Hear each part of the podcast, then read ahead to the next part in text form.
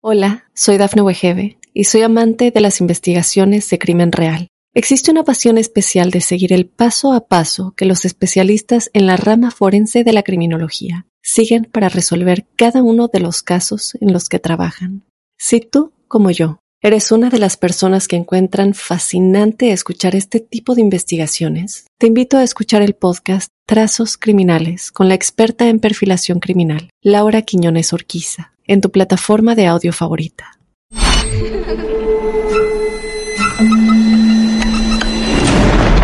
Los seres vacíos nos observan. Hasta hoy se registran muchos reportes de actividad paranormal en él. Veo cosas que no puedo explicar. Hay alguien sentado en esa silla. Está aquí.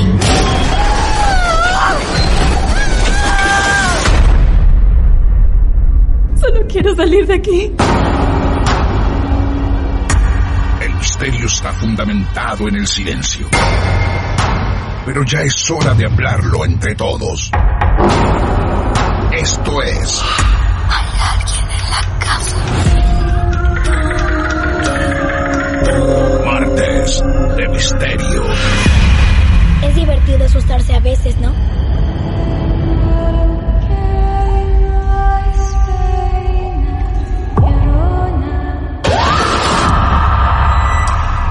¿Quieres hablar con alguna de nosotras? Hola, soy Dafne Wegebe y soy amante de las investigaciones de crimen real. Existe una pasión especial de seguir el paso a paso que los especialistas en la rama forense de la criminología siguen para resolver cada uno de los casos en los que trabajan. Si tú, como yo, eres una de las personas que encuentran fascinante escuchar este tipo de investigaciones, te invito a escuchar el podcast Trazos Criminales con la experta en perfilación criminal, Laura Quiñones Orquiza, en tu plataforma de audio favorita.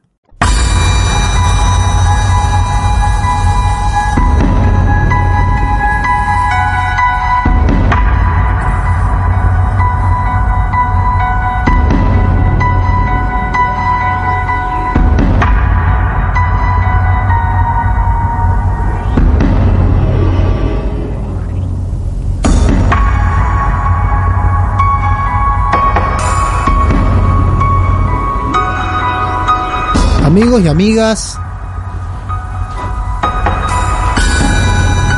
les doy otra vez la bienvenida porque estamos entrando en el terreno de las historias reales de estos martes de misterio. En esta noche tan especial tenemos un colega, periodista de muchos años en los medios, 20 años, ¿no, Martín? Hace 20, un poquito 20. más de 20, porque empecé a los 15 que me metí en la radio y después Sí. hice algo de tele, ahora escribiendo en una web. Claro. eh, y después mm, se abrió el juego con la parte de prensa. Bien, muy bien, claro. Vivi- Viviendo acá en Mar del Plata, viviendo en Buenos Aires. ¿Vos sos marplatense? No, yo soy porteño. Monita Prensa es, un es su gran proyecto, su gran producto, del cual todos los que trabajamos en los medios, todos, ¿eh? Lo conocemos. Y si hay algo que nos gusta es invitar colegas, compañeros también, no solamente colegas, sino compañeros, amigos, a que vengan a contar sus historias. Y Martín Monita está aquí porque va a contarte, sí, perdón, No, fui testigo. Sí, sí, claramente. Va a contarte hechos fantasmagóricos sobre otro escenario de Mar del Plata, muy conocido hasta hace algunos años, el Teatro Güemes. Cuando me dijeron que en el Teatro Güemes, un lugar súper poblado de gente todo el tiempo, había fantasmas, dije, esa historia la tenemos que compartir en los Martes Misterio, por eso está Martín acá.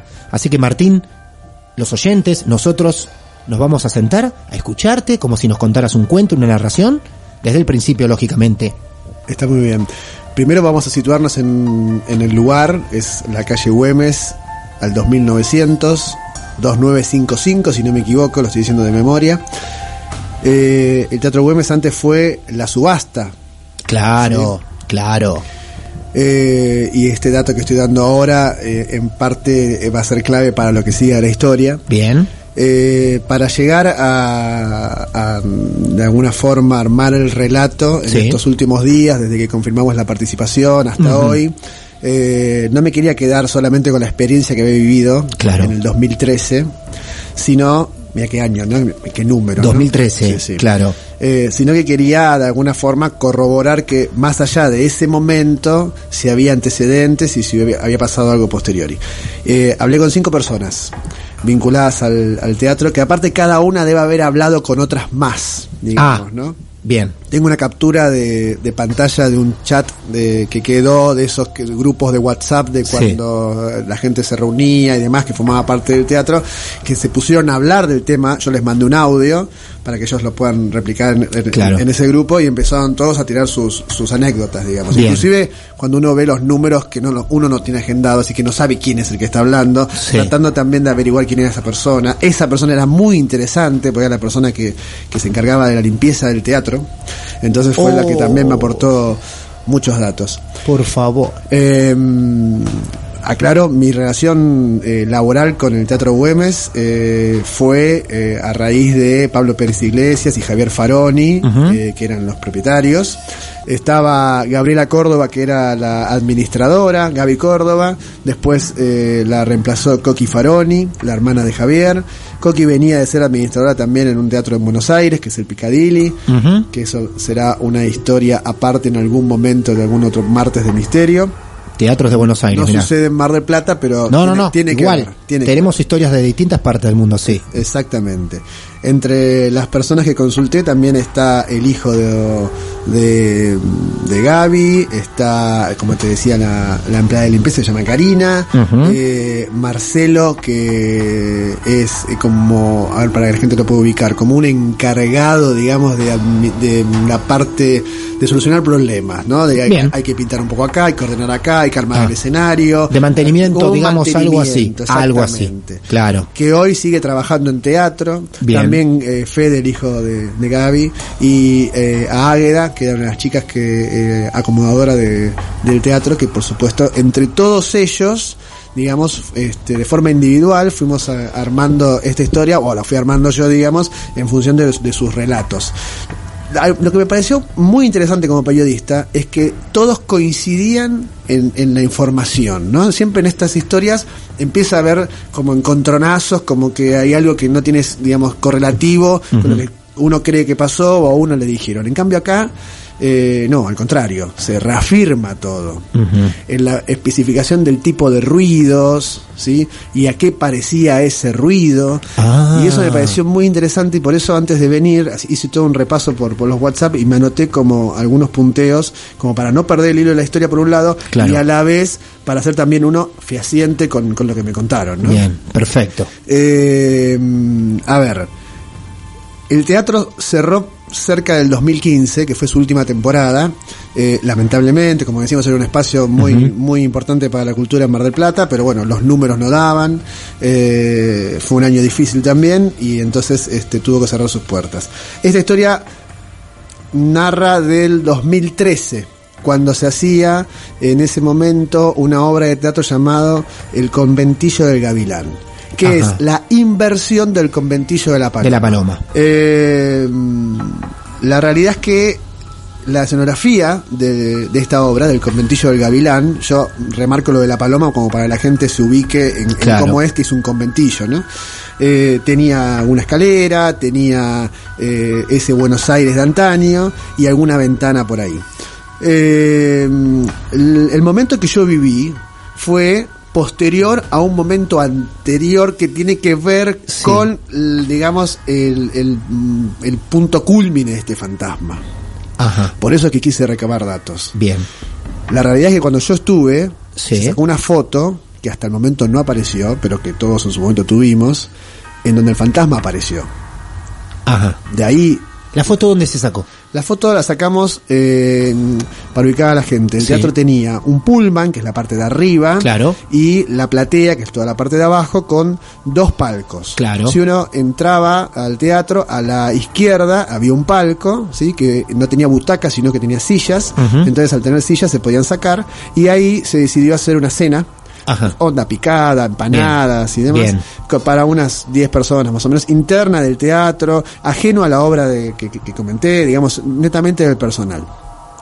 Ahora, me- antes de llegar a ese momento voy a empezar por el más fuerte, pero Ah. no por, por, por Claro, la foto, digamos, confirma un poco esa presencia. Exactamente. Pero antes hubieron otras cosas. En Claro. el escenario del teatro, los empleados del teatro, que era un grupo muy unido, eh, había armado una cena Ajá. habitual, como puede ser cuando se junta la gente de la radio, de un trabajo, con la idea simplemente de pasar un buen momento. En medio de esa cena eh, estuvo todo tranquilo. Según las fuentes que consulté, no hubo ningún inconveniente. Pero de a poco se empezaron a ir. Gracias por venir, la pasé muy bien, chau, se hizo tarde, me voy. Quedaron pocos. Quedó Fede, quedó Rochi, quedó Vicky, Sí, Gaby y algunos más. muy pocos. Pocos quedaron. Sí. Y de golpe se escuchó un ruido, la, la palabra que tengo anotado es estruendoso. O sea, no es un ruidito, es un ruido estruendoso. Entonces fui a- preguntando a qué, parecido a qué. A sillas que se caían. Muchas. Muchas sillas que Claro. se caían. Sí. Es habitual que detrás, esto estaban arriba en un escenario, con lo que en las patas, o sea, en el costado, puede haber escenografía, puede haber este, sillas justamente de, de, de alguna obra que estén eh, allí eh, esperando en algún momento para ponerse y demás. Bueno, la realidad es que no había ninguna silla, no se había caído nada, se asustaron todos, fue, fue de haber ¿A dónde va a ver? a las patas del escenario. ¿no? Ah, bien. Ahí mismo, pues ellos estaban cenando arriba del escenario, ¿sí? Claro. con el teatro vacío. Bien. No había nada. Nada. Bueno, nadie pensó más allá de que pudo haber sido un gato. Nadie descartó nunca que pudo haber sido un gato, ¿no? Entonces se Pero el sonido se escucha muy cerca, no es que El sonido se estaban escucha por, cerca. por el escenario cenando y se escucha en la entrada Sí, del teatro. Por eso se asustan. Claro, muy cerca era el- Va el hombre a ver. Claro, ¿sí? claro. Entonces, ¿qué, qué, qué sucede? Vuelve, vuelve porque, bueno, bueno, no hay nada, está todo en orden, no se cayó nada. Bueno, y al rato pasos. Al rato. al rato pasos. Y ya los pasos fueron claros. Hay algo que es clave en esto que los pasos en el escenario se sienten. Claro. Como, como golpear una mesa, Exacto. ¿no? Más si está el, el teatro vacío. hay eco, Claro. hay, hay buena acústica. Claro. Ahí todo el mundo corrió, salió del teatro, dejaron las cosas sobre el escenario. No, para, para. Y se Para. fueron. No, no, no puede ser. Porque debe haber sido intenso de verdad. Para Totalmente. irse, todos. Totalmente. Y siempre se escuchó muy claro. Claro. Otra de las frases Claro, que claro. O sea, No, no, porque para irse. Para irse, si eso es lo que hicieron todos que se fueron. quedó Fede, Solo, que no encontró nada, por supuesto, y después se, se habrá cerrado el teatro y se habrá ido también él. aparte, vos imaginate la situación, ¿no? Porque han pasado cosas dentro de casas, dentro de comercios, pero vos imaginate quedarse solo, solo, completamente solo en un teatro. Yo estuve trabajando en el Teatro Auditorium en el 2008 y mm, no había función en un día de semana, la sala Astor Piazzolla estaba cerrada, por ende Claro. oscuras, y me animé a entrar. Y entré por el paseo de la imagen, que son, digamos, es de costado. Como De costado, claro. Eh, entré, cerré la puerta y estuve a oscuras. Estuve Ajá. menos de un minuto. Sí. La sensación Sí.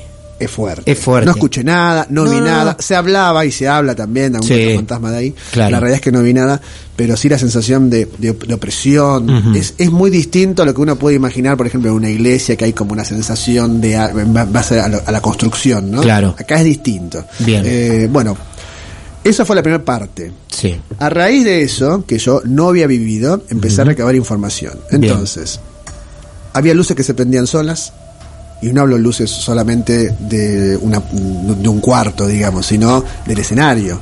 Del haber- escenario. Sin haber nadie en la consola. Claro. Que no es solamente una perilla, ¿no? Hay una consola que hay que encender. Claro. Bueno, Sí. había luces que se encendían solas. Había puertas de baños que se cerraban sin haber corriente de aire ni nadie en el baño. En un teatro las puertas de un baño son más grandes que las de una casa, ¿no? O sea, Claro. que es más difícil tal vez de, de que Sí. se puedan cerrar solas. Eh, entra interesante el, el testimonio de Karina de la limpieza Claro. que contaba La limpieza. Pobre la gente de la limpieza, los garrones que se come, ¿no? contaba que mm, pasaba la aspiradora en la sala Sí. En la sala. En la sala. Y este fantasma, que hasta ahora no se había visto, solamente se había escuchado, le desenchufaba la aspiradora. No, no, no puede ser. No es lo mismo No que la ser. aspiradora se apague Claro. estando enchufada. Claro, sino que el del enchufe se salga. salga. Claro. Se desenchufaba. Ella lo cuenta además con, con, con mucho humor, digamos, pero lo tiene muy presente, porque Claro. esto se reavivó ahora. Eh, pero hay algo más. No solo A pasaba esa la- altura, a esa Sí, altura, sí, cuando llegamos ya a una aspiradora, sí, ya todos tenían en claro que ahí había algo. por supuesto. Ya todos, con lo que pasó en el Ya escenario. casi nadie entraba Ya- a la sala con la sala vacía, digamos, ¿no? Lo mismo que te conté en el Teatro Auditorio, yo viví como experiencia personal, lo Claro. mismo sucedía en el siempre la sala. Sí. Los baños, la sala. Sí. Bien. Estábamos con el tema de la limpieza, las, Sí. las se desenchufaba, los teatros tienen butacas, las butacas se reclinan, ¿sí? ¿Para qué? Para poder pasar mucho más fácil, para inclusive poder limpiarlas más fácil. Claro. Bueno, las butacas se levantaban solas. No, eso, no. No todas, por supuesto, ni todas La a la pero vez. la señora ve que la butaca se levanta, o sea, la ve ella la bajaba y se levantaba. y la butaca de golpe No. estaba levantada. O ella, o ella, la- o al revés, digamos, ¿no? Pero por ende Sí. había movimiento. Eso es muy fuerte, de verdad. Había movimiento. Eso es muy, porque aparte no hay nada peor que vos digas, yo paso por acá, la subo y me doy vuelta de esta baja, o al revés. Totalmente. Y aparte estando solo, ¿no? O sea, ¿Cuánto valor esa señora? Eh? Quiero realzar Sí, la figura de Karina. Karina nuevamente. Vamos, Karina. ¿Eh? Sí, Que además no se fue de su puesto de trabajo, Karina. claro. O sea, Se lo bancó. estuvo ahí. Claro. También quiero aclarar algo, ¿no? Eh, todos lo sabíamos a, a medida que iban pasando los, los acontecimientos, pero ninguno dejó ni de ir, ni de entrar Claro. y demás. Teníamos respeto. Todo, y si ¿No? pueden estar acompañados, mejor. Exactamente. Claro. Exactamente. Eh, a ver, eh, se empezó a pensar quién era. Por alguna razón, todos creíamos que era un hombre. No había Claro. un- una, una Sí. justificación, ¿no? Claro. Pero creíamos que era un hombre. Bien. Entonces acá entra Marcelo en la historia.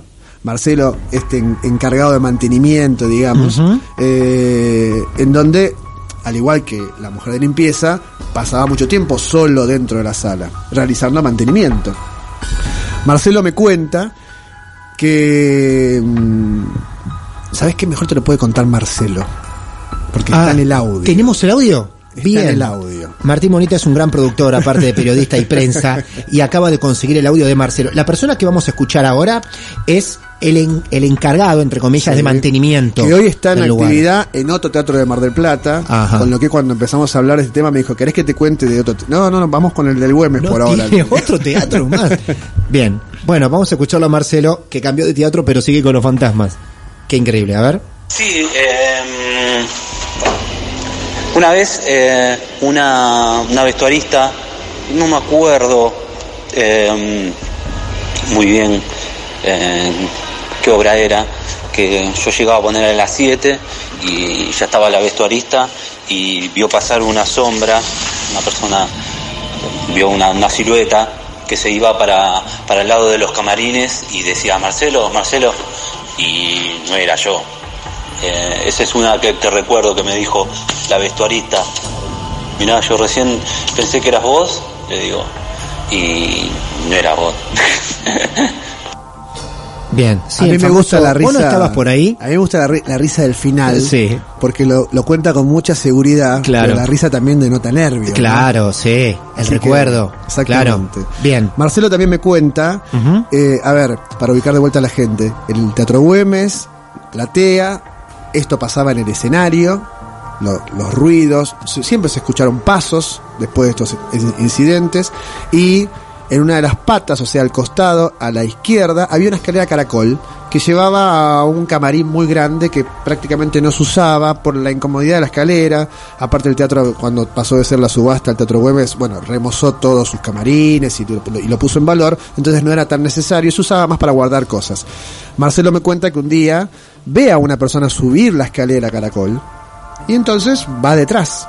No había nadie. Si vos vas detrás es porque ves claramente algo. ¿no? Exactamente. Es porque estás convencido que alguien está subiendo esas escaleras. Exactamente, y aparte aclara, después de contarme esto, que él estaba solo en el teatro. O sea que no solamente no había nadie ahí, sino que además no había posibilidad que alguien estuviera. Claro. Me acerco entonces más a la historia, eh, al presente. Se da esta segunda cena Eh, éramos cerca, como te digo, de unas 10 personas. En este palco, eh, a la izquierda de la platea, eh, el teatro estaba siempre alfombrado de rojo.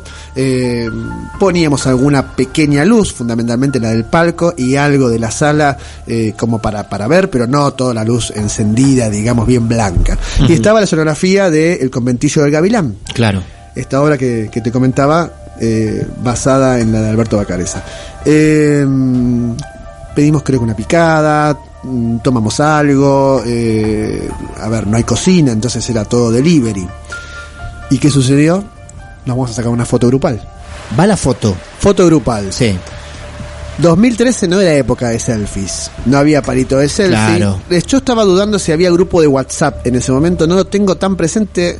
Creo Sí. que tal vez había WhatsApp, pero no grupo. No, Ajá. no lo recuerdo con exactitud. Sí. Eh, esta, supongo que era más época de BlackBerry. Ah, Eh, y el me- pin. me- y el pin. Y el famoso pin. Sí. Puede ser, ¿eh? No, no estoy tan seguro, pero tengo, tengo, tengo esa duda. Claro. Eh, al ser foto grupal, seguramente alguien no salió en la foto y se habrán sacado dos para que ese que no salió después aparezca, que es lo que sucedía antes, sobre todo para los chicos que nos escucharon hoy, que eran del 94. Claro. Esto sucedía, era, era el, el, la- el palito de la selfie era una persona, digamos, ¿no? Sustituible después. Por ende, seguro hubo dos fotos. La realidad es que en una de esas fotos, grupal, con el escenario de fondo, cuando la vemos, estábamos, hemos pasado una noche bárbara, estábamos todos muy contentos. Vemos sobre em, aparecer en la ventana de la, de la escenografía, en el escenario, un rostro.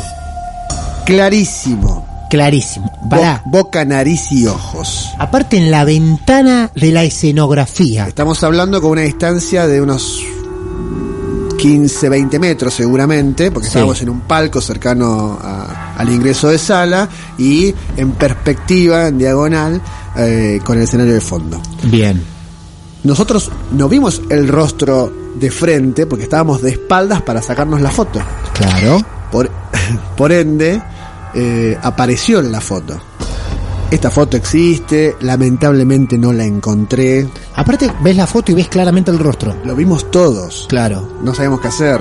Yo esto me hace acordar que las cenas posteriores no fueron ya más dentro de la sala, sino directamente en el hall Obvio. que había. Pero ¿por qué no en el restaurante de la esquina? No entiendo qué necesidad de ir al teatro cuando no hay que ir. ¿Para qué insistimos, no? Bueno, porque íbamos gratis. O sea que mientras, mientras ustedes cenaban, sí, alguien los miraba por la ventana de la escenografía. exactamente. ¿Qué vieron? ¿Qué, qué se veía en esa figura si era tan clara? Ahí se vio que era un hombre. Se vio un hombre. Por los rasgos. Ajá. Eh, a ver, lamentablemente no solo uno no cuenta hoy con la foto a mano, yo estuve Claro. revisando, mira, para que te des una idea de lo que estamos hablando en tiempo y cómo las cosas cambian y hacen que sea difícil encontrarlo.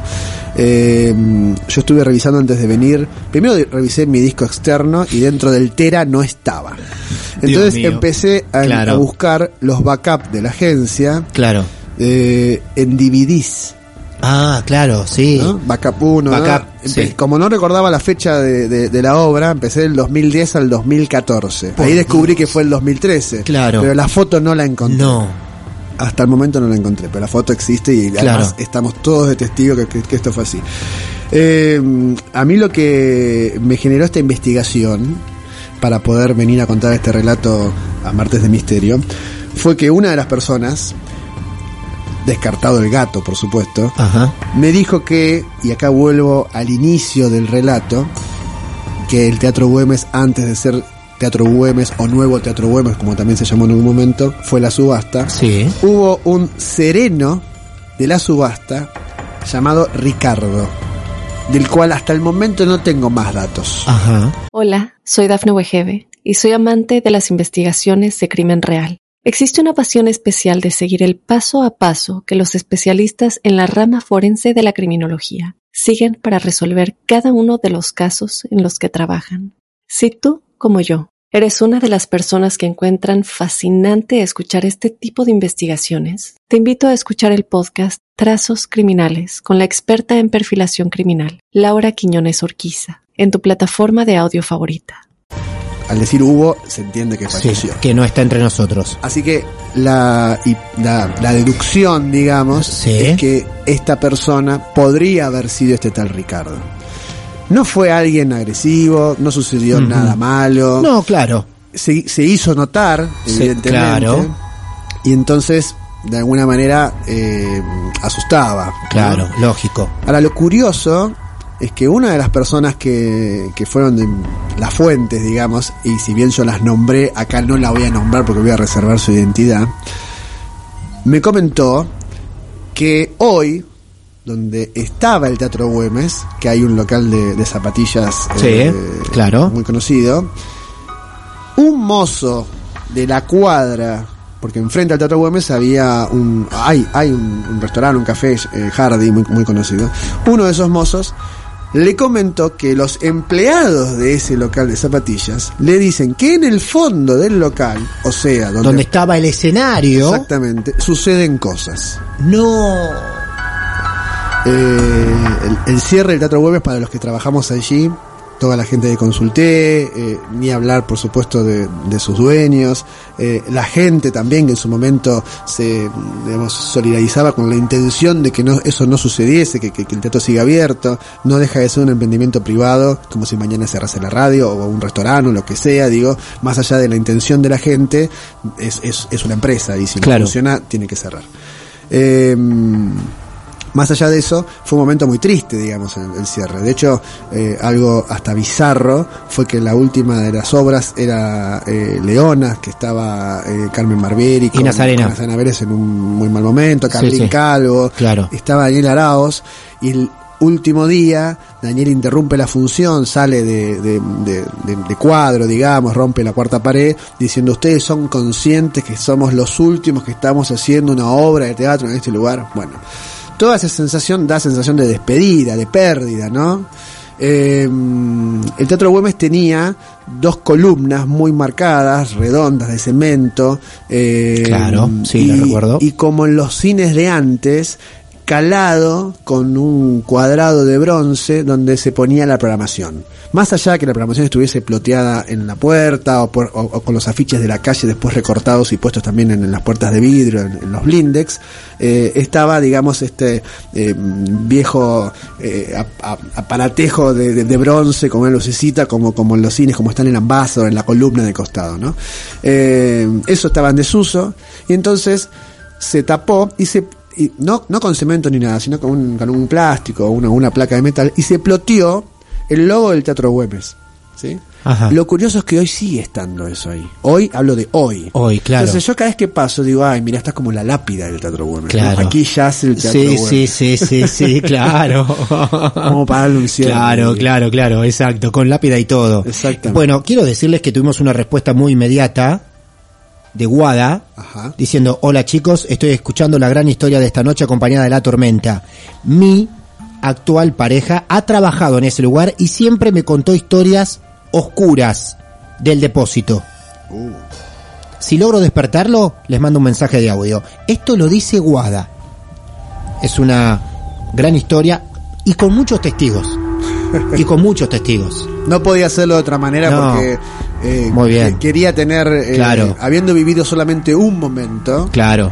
clave, porque Sí. es donde aparece en la foto. Y se ve en la foto. Obviamente la Claro. cu- la, curiosidad del periodista me llevó a querer saber todo el antes y el Sí, después. muy bien. Tal vez lo supe en ese momento y lo olvidé, pero Claro. ahora esta semana estuvo, estuvo intensa. Si llegas a encontrar esa hermosa foto Por en algún supuesto. momento del año, no importa, la compartimos en las redes sociales para que eh, esta historia tenga ese cierre visual. Por supuesto. ¿eh? Más allá de todo el encanto que tiene esta gran.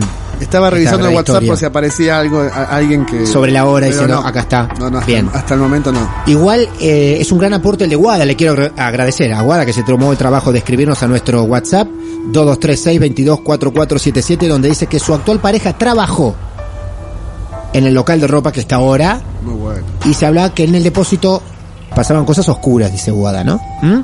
Y Martín, una vez más, pero hoy fue de lujo lo tuyo, así que muchas gracias. Y también gracias a la gente que estuve viendo el celular, es una deformación del trabajo mientras hablábamos. Claro. No solamente para ver la hora y cuánto estaba durando el relato. Bien, bien, bien, bien. Sino también porque me empezó a seguir mucha gente en Instagram, así que muchísimas Vamos. gracias, de verdad. Monita Prensa hace en Instagram. En todas las redes sociales. En todas las redes Monita sociales. Prensa. Monita Prensa. Muy bien. Alguno que quiera contar con su servicio también, ya saben, es un tipo caro, pero es muy efectivo, ¿eh? Les puedo decir que la información a nosotros que laburamos en esto no llega siempre, ¿eh? Gracias, Martín, de verdad. Gracias a ustedes. Bien, Martín Monita con nosotros contando la gran historia del fantasma del Teatro Güemes.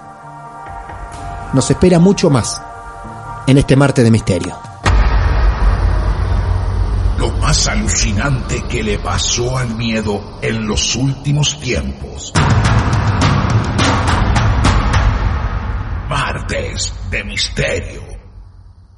Hola, soy Dafne Wegebe y soy amante de las investigaciones de crimen real. Existe una pasión especial de seguir el paso a paso que los especialistas en la rama forense de la criminología siguen para resolver cada uno de los casos en los que trabajan. Si tú, como yo, eres una de las personas que encuentran fascinante escuchar este tipo de investigaciones, te invito a escuchar el podcast Trazos Criminales con la experta en perfilación criminal, Laura Quiñones Orquiza, en tu plataforma de audio favorita.